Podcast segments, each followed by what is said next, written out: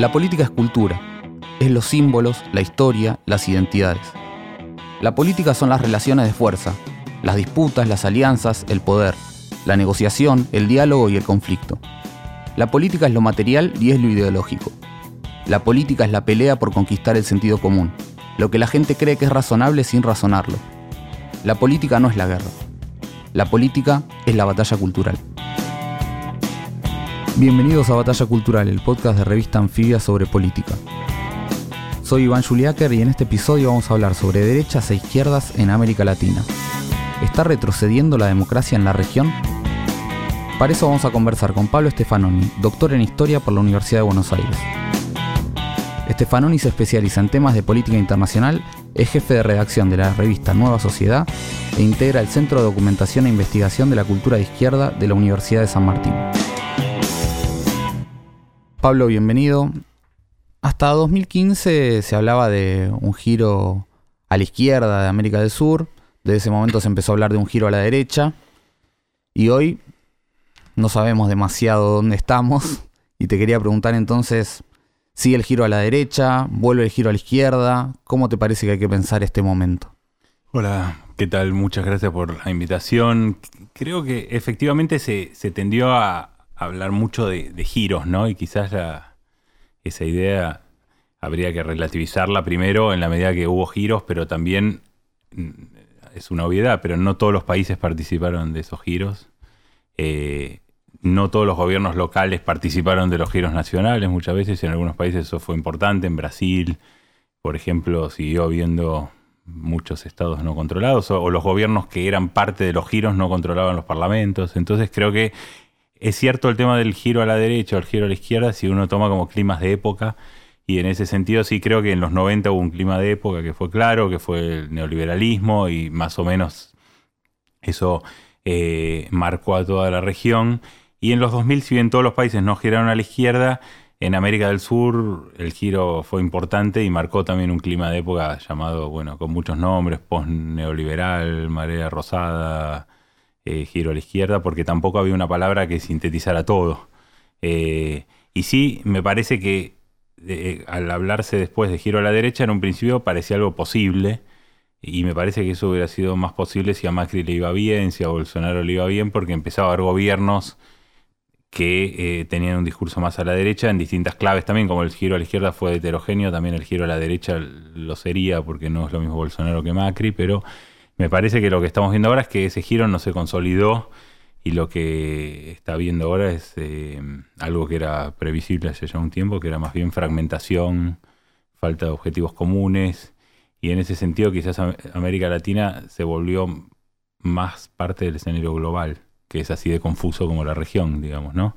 Eh, Europa, Estados Unidos, digamos, son momentos difíciles de caracterizar y me parece que América Latina, que tuvo como esa excepcionalidad de ser el único continente que había girado a la izquierda en todo el mundo, y ahora es parte de un proyecto muy heterogéneo, me parece que hay como muchos proyectos en disputa, pero no hay ninguna tendencia clara y a su vez hay un proceso de fragmentación, de desintegración regional que tampoco permite hablar de, un giro a algo. ¿Hoy está retrocediendo la democracia en la región? Eh, en un sentido puede ser que sí, pero me parece que... O sea, sí, sí, En un punto, obviamente, si uno mira lo que pasa en Brasil, eh, claramente hay un cierto proceso de desdemocratización eh, con Bolsonaro, por lo menos retóricamente y en algunas medidas lo hay. Eh, de todas maneras, Bolsonaro no puede avanzar todo lo que él querría.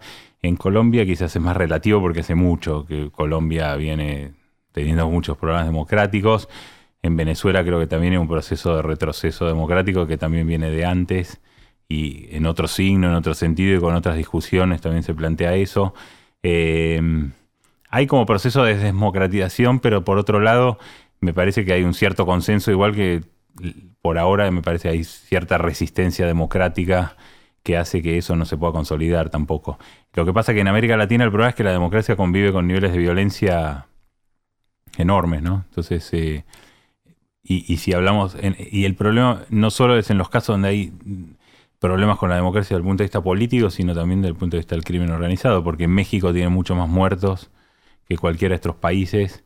Eh, son decenas de miles de personas que mueren, que desaparecen y, que como no son por una razón estrictamente política, por lo menos no, no, no, en un sentido tradicional de que hay una dictadura que asesina a esas decenas de miles cada año, eh, lo, que lo que pasa es que se van como naturalizando y es más difícil de, de, pensar eso, ¿no? O pensar soluciones. Pero me parece que si uno piensa la cuestión de la democracia en la región, mucho tiene que ver con los niveles de violencia y que hay tanto política, si uno mira Colombia o Venezuela, como también eh, del crimen organizado, que obviamente tiene un sentido político en la medida que los estados están permeados por eso, pero no es directamente una, una política de Estado, ¿no?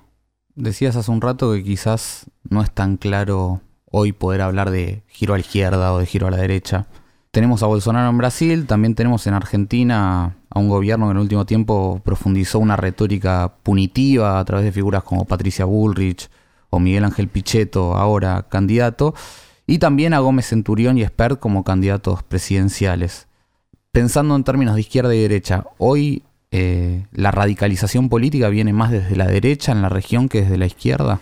Bueno, en, el mundo primero creo que lo, que se está planteando hoy es que aparecen ciertas derechas, lo que se llama la derecha alternativa, como una especie de cuestionamiento muy fuerte de lo que le llaman la dictadura lo políticamente correcto, o sea, como que la incorrección política que en otro momento podía ser más parte de la izquierda, en el sentido de, cuestionar el sentido común, cuestionar ciertas reglas cuestionar el orden establecido, en el mundo parece hoy que eh, giró más a la derecha esa posibilidad, en la medida que hay muchas derechas que están jugando ese papel, como de, presentarse por lo menos con un discurso anti-élite, anti-establishment. Y la izquierda muchas veces, desde el centro izquierda a la izquierda, muchas veces terminan defendiendo muchas cosas del statu quo, la Unión Europea, eh, cierta idea de la globalización contra los xenófobos y los reaccionarios. Y entonces me parece que eso eh, en el mundo está pasando eso. En América Latina en Argentina creo que todavía estamos un poco lejos, si bien hay figuras que lo intentan, me parece que es más como un fenómeno, eh, esa radicalización más a la derecha por ahora, me parece que es más como un fenómeno cultural que político, o sea, hay mucha gente que en teoría estaría dispuesta a sostener un proyecto así, y posiblemente hiciera una encuesta, un focus group, mucha gente querría más punitivismo, querría eh, eh, una política más conservadora en muchos aspectos, pero me parece que no hay se expresó en algunas cosas puntuales, hubo un movimiento conservador por el tema del aborto que se activó, eh, hay algunas candidaturas, pero me parece que en esta elección por lo menos no se pudo trasladar a la política lo que se puede ver como una cultura más a la derecha, que puede tomar algo de esa derecha alternativa, de todos esos fenómenos. Hay algunas figuras, eh, está Agustín Laje, que es un joven ahí que juega el rol así como de un intelectual de derecha anti-ideología de género. Está Gómez Centurión Esper, está Milei que habla de narcocapitalismo en la tele, está el movimiento contra el aborto, pero me parece que cuando se intentó trasladar eso no se pudo. Por lo menos en esta elección no funcionó, habría que discutir después por qué. Hay varias razones, entre ellas la polarización, ¿no? Eh, y me parece que, en segundo lugar, eh, tampoco la derecha dentro del gobierno pudo avanzar más que en algunos discursos. Digamos, me parece que no lograron tampoco transformar eh, al gobierno. Digo, obviamente Patricia Burri va en esa dirección, pero tampoco pudo como materializarlo, ¿no? Digo, lo materializó lo que pudo, defendiendo a Chocobar o cosas de punitivismo, pero no llegó, me parece, más allá de eso. Y por bueno, parece que no va a llegar más porque no parece que fueran a ganar las elecciones. En ese sentido, vos en un momento habías planteado en uno de tus textos que el clivaje hoy no es solo izquierda-derecha, sino también hay un clivaje entre, digamos, nacionalismo y globalización. Eh, ¿A qué te referís con esto y cómo lo podrías explicar? Sí, creo que eso es un problema. Si uno hiciera ejes, creo que nunca en realidad el clivaje izquierda-derecha explicó todo. Siempre había otras cosas para poner en los ejes conservadores, liberales o... Eh, sobre otros problemas podríamos tomar otros, otros criterios, pero me parece que si, miramos el mundo, claramente hay un problema que es que el clivaje globalización-antiglobalización se presenta como algo muy transversal y se ve en el caso del Brexit, donde en algún momento había una izquierda crítica también de la Unión Europea, Jeremy Corbyn es parte de eso, y en este nuevo contexto le costó mucho posicionarse y tuvo que terminar girándose una posición pro Unión Europea un poquito más crítica y más dificultosa, pero no se pudo posicionar con otra posición. Y me parece que, que, está, eh, si uno mira el mundo, es un clivaje importante, sobre todo porque la globalización, eh, incluso el movimiento alter globalización perdió mucho peso. Y hoy también, así como antes hablamos que la derecha capitalizó más la incorrección política y cierto inconformismo con las élites, con la democracia liberal, me parece que también es la derecha la que capitalizó más algunas críticas a la globalización, que eran críticas que antes eran más de la izquierda, digamos, ¿no? De la, y, además las, las, planteó como el escenario en otros, eh, en otras, planteó como otras coordenadas, digamos, si uno escucha hoy a Trump, lo que dice es que la globalización básicamente debilitó a Estados Unidos, que, benefició a otros países que serían en otro momento considerados más parte del tercer mundo, como China. Y me parece que eso quizás obliga también a repensar un poco algunas cuestiones sobre el imperialismo, globalización, economía mundial, que tampoco la izquierda lo está pensando mucho, me parece, y se repiten como mucho antiimperialismo básico, ¿no? Hace un rato hablabas de la confusión, ¿no? Para pensar hoy la, la región. Y recién hablabas de Estados Unidos, pero también quería preguntarte cuánto de lo que está pasando en América Latina hoy tiene que ver también con la guerra comercial entre China y Estados Unidos y qué tipo de articulaciones ves que se están dando en la región ante, ante ese conflicto. Me parece que no, la guerra China-Estados Unidos yo creo que afecta en términos de que afecta a algunas variables económicas y sobre todo a algunos países, sobre todo nosotros que siempre cualquier cosa que pasa en el mundo nos afecta más. Eh, afecta. Me parece que no se está pensando mucho en la región en eso. Parte de lo que decía antes de la desintegración, de la falta de ideas comunes sobre cómo integrarse, qué rol cumplir en el mundo, es que no se está pensando mucho en términos de, de cómo posicionar la región en el mundo y hay como mucha demagogia regional, digamos, ¿no? La cuestión de Venezuela en todas las elecciones nacionales aparece como un caso de pura utilización política de Venezuela para consumo interno más allá de los problemas de Venezuela, son serios y tienen que ser discutidos. No creo que a nadie le interese mucho de los que está planteando, ni a Macri, ni a Piñera, ni a Bolsonaro. Venezuela, más allá de la preocupación por los migrantes de pronto, que llegan a los países y pueden generar algún problema migratorio. Eh, después me parece que la región está discutiendo poco y en el caso de las derechas, tampoco me parece se sobre todo las más globalistas como Macri, no, encontraron un escenario muy positivo, esperaban otro. Eh, y en el caso de, Bolsonaro tampoco, hasta ahora todos sus intentos de, posicionarse en una especie de trampismo bobo eh, no funcionaron. Cuando quiso cambiar la embajada, eh, tener una posición anti-China, terminó el vicepresidente Hamilton Murao yendo a China a recomponer las cosas. Cuando intentó cambiar la embajada de Tel Aviv a Jerusalén, los militares dijeron no y le recordaron que Brasil exporta un montón de carne halal y los países árabes podían cerrarle los mercados. Me parece que hoy no, se está pensando mucho, la verdad, la, política internacional en la región, por parte de nadie, ni de, los, ni de la izquierda ni de la derecha. En un artículo reciente en Nueva Sociedad decís que la lucha de la democracia hoy pasa por construir utopías realistas. ¿Cuáles crees que son esas imágenes posibles de futuro en, América Latina hoy y en, dónde, en quién lo, lo estás viendo representado?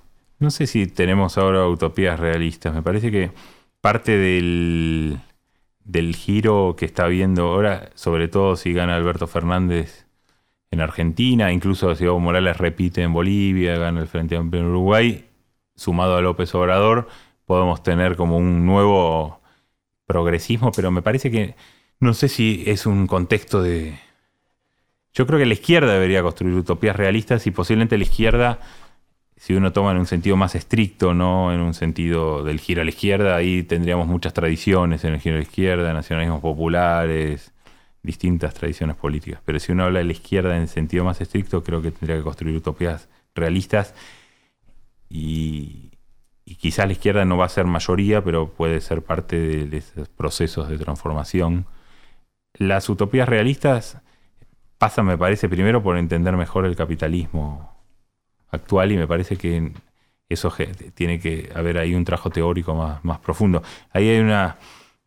Sisek, eh, Slavoj Zizek hace un tiempo había provocado diciendo que, que había que invertir la tesis 11 de Marx, porque Marx había escrito su tesis 11 diciendo a partir de ahora eh, los filósofos no han hecho más que interpretar el mundo, de lo que se trata es de transformarlo. Y sí se invirtió eso diciendo, quizás fuimos demasiado rápido en el siglo XX, sin saber bien qué estamos haciendo, y de lo que se trata ahora es de dar un paso atrás y de reinterpretar el mundo. Y quizás me parece que es una discusión de cómo actualizar la, teoría sobre el, y la, lectura sobre el capitalismo actual por parte de la izquierda. Creo que hay un montón de temas que no sabemos bien qué hacer desde la izquierda. Toda la discusión sobre las, las plataformas, la economía de plataformas, la discusión de la tecnología y el futuro del trabajo. Bueno, sí hay algunas ideas, de decir, reducir el tiempo de trabajo, cosas por el estilo, pero me parece que también hay mucho de conservador en eso, de decir, bueno, hay que mantener un estado de bienestar y me parece que eso se ve en Europa es insuficiente, ¿no? Digamos, las izquierdas, incluso las izquierdas más moderadas, están retrocediendo mucho y, me parece que no hay muchas ideas hoy. ¿Crees que ahí eh, hay que poner en cuestión también el modelo extractivista y, pensar de qué manera volver más sustentable la economía? Bueno, la, la discusión sobre el futuro y la cuestión del cambio climático es bastante central y ahí yo no tengo claro, pero sí, me parece que sí habría que poner en discusión el extractivismo, también habría que discutir el tema de la tecnología, discutir, pero discutirlo quizás de manera realista y ver qué es lo que se puede hacer. Eso eh, sin duda no se discutió en ningún momento porque cuando la economía iba bien nadie quería dejarlo y cuando va mal no se puede, entonces nunca se hace. y, efectivamente para el que gobierna es difícil. Quizás eh, para el que está gobernando es más fácil decir, bueno, tratemos de ver qué hay en vaca muerta, tratemos de ver, no sé. Eh, pero me parece que esa es una discusión importante que no se dio en serio. O sea, en América Latina eh, se perdió un montón de tiempo con toda esa discusión del buen vivir, que para mí es como una discusión totalmente poco fructífera, que no lleva a mucho, porque es una discusión muy etérea del buen vivir o el vivir bien, que plantea como una especie de vuelta, una especie de cosmovisión indígena que tampoco está muy clara. Eh, y es algo bastante nuevo, planteado así, no es realmente tampoco tan antiguo. Y me parece que, parte de una utopía realista es pensar qué se puede hacer en el mundo este. sabemos que la gente no va a ir a vivir al campo, que la gente no va a bajar su nivel de consumo de manera significativa. Eh, quizás se puede lograr que no se suban, pero me parece que hay que partir también de algo que sea políticamente viable en términos de que el que lo impulse después pueda ganar las elecciones, ¿no? Por ejemplo, no hacer unas cosas que no... Me parece que estamos lejos incluso del debate sobre el cambio climático de otras partes, digamos, y del compromiso con eso y de las discusiones que están planteándose en el mundo, si apostar toda la tecnología o todo a una especie de crecimiento o algo intermedio, no sé. Pablo, para cerrar, siempre le pedimos a los entrevistados que nos traigan alguna frase que les sirva para pensar la política. Veo que ahí en una hojita tenés alguna. ¿Cuál es? Bueno, anoté una que tenía que ver precisamente con esto, que no sabía que iba a ser una pregunta final, pero ahí anoté una reflexión breve de una filósofa española que se llama Marina Garcés, que dice en los últimos tiempos el fin de la historia está cambiando de signo. Lo que tenemos enfrente ya no es un presente eterno ni un lugar de llegada, sino una amenaza. Y ella pensó un poco eso, cómo, cómo la, idea era cómo pensar de nuevo el fin de la historia, eh, que en un momento se pensó como un puro presente, en otro momento se pensó como una especie de triunfo final de una cierta economía liberal democrática, y ahora me parece que eh, estamos pensando al futuro como una amenaza. Por eso tienen tanto éxito las distopías, las series, los artículos, libros. O sea, como me parece que es un, un mundo donde muy poca gente cree que el futuro va a ser algo bueno y esa frase me parece que sintetiza eso. Pablo Stefanoni, muchas gracias por venir a Batalla Cultural. Gracias a vos. Puedes escuchar todos los episodios de Batalla Cultural y de los podcasts de Anfibia en Spotify, Apple Podcasts y en tu aplicación preferida. Soy Iván Juliáquer y esto fue Batalla Cultural.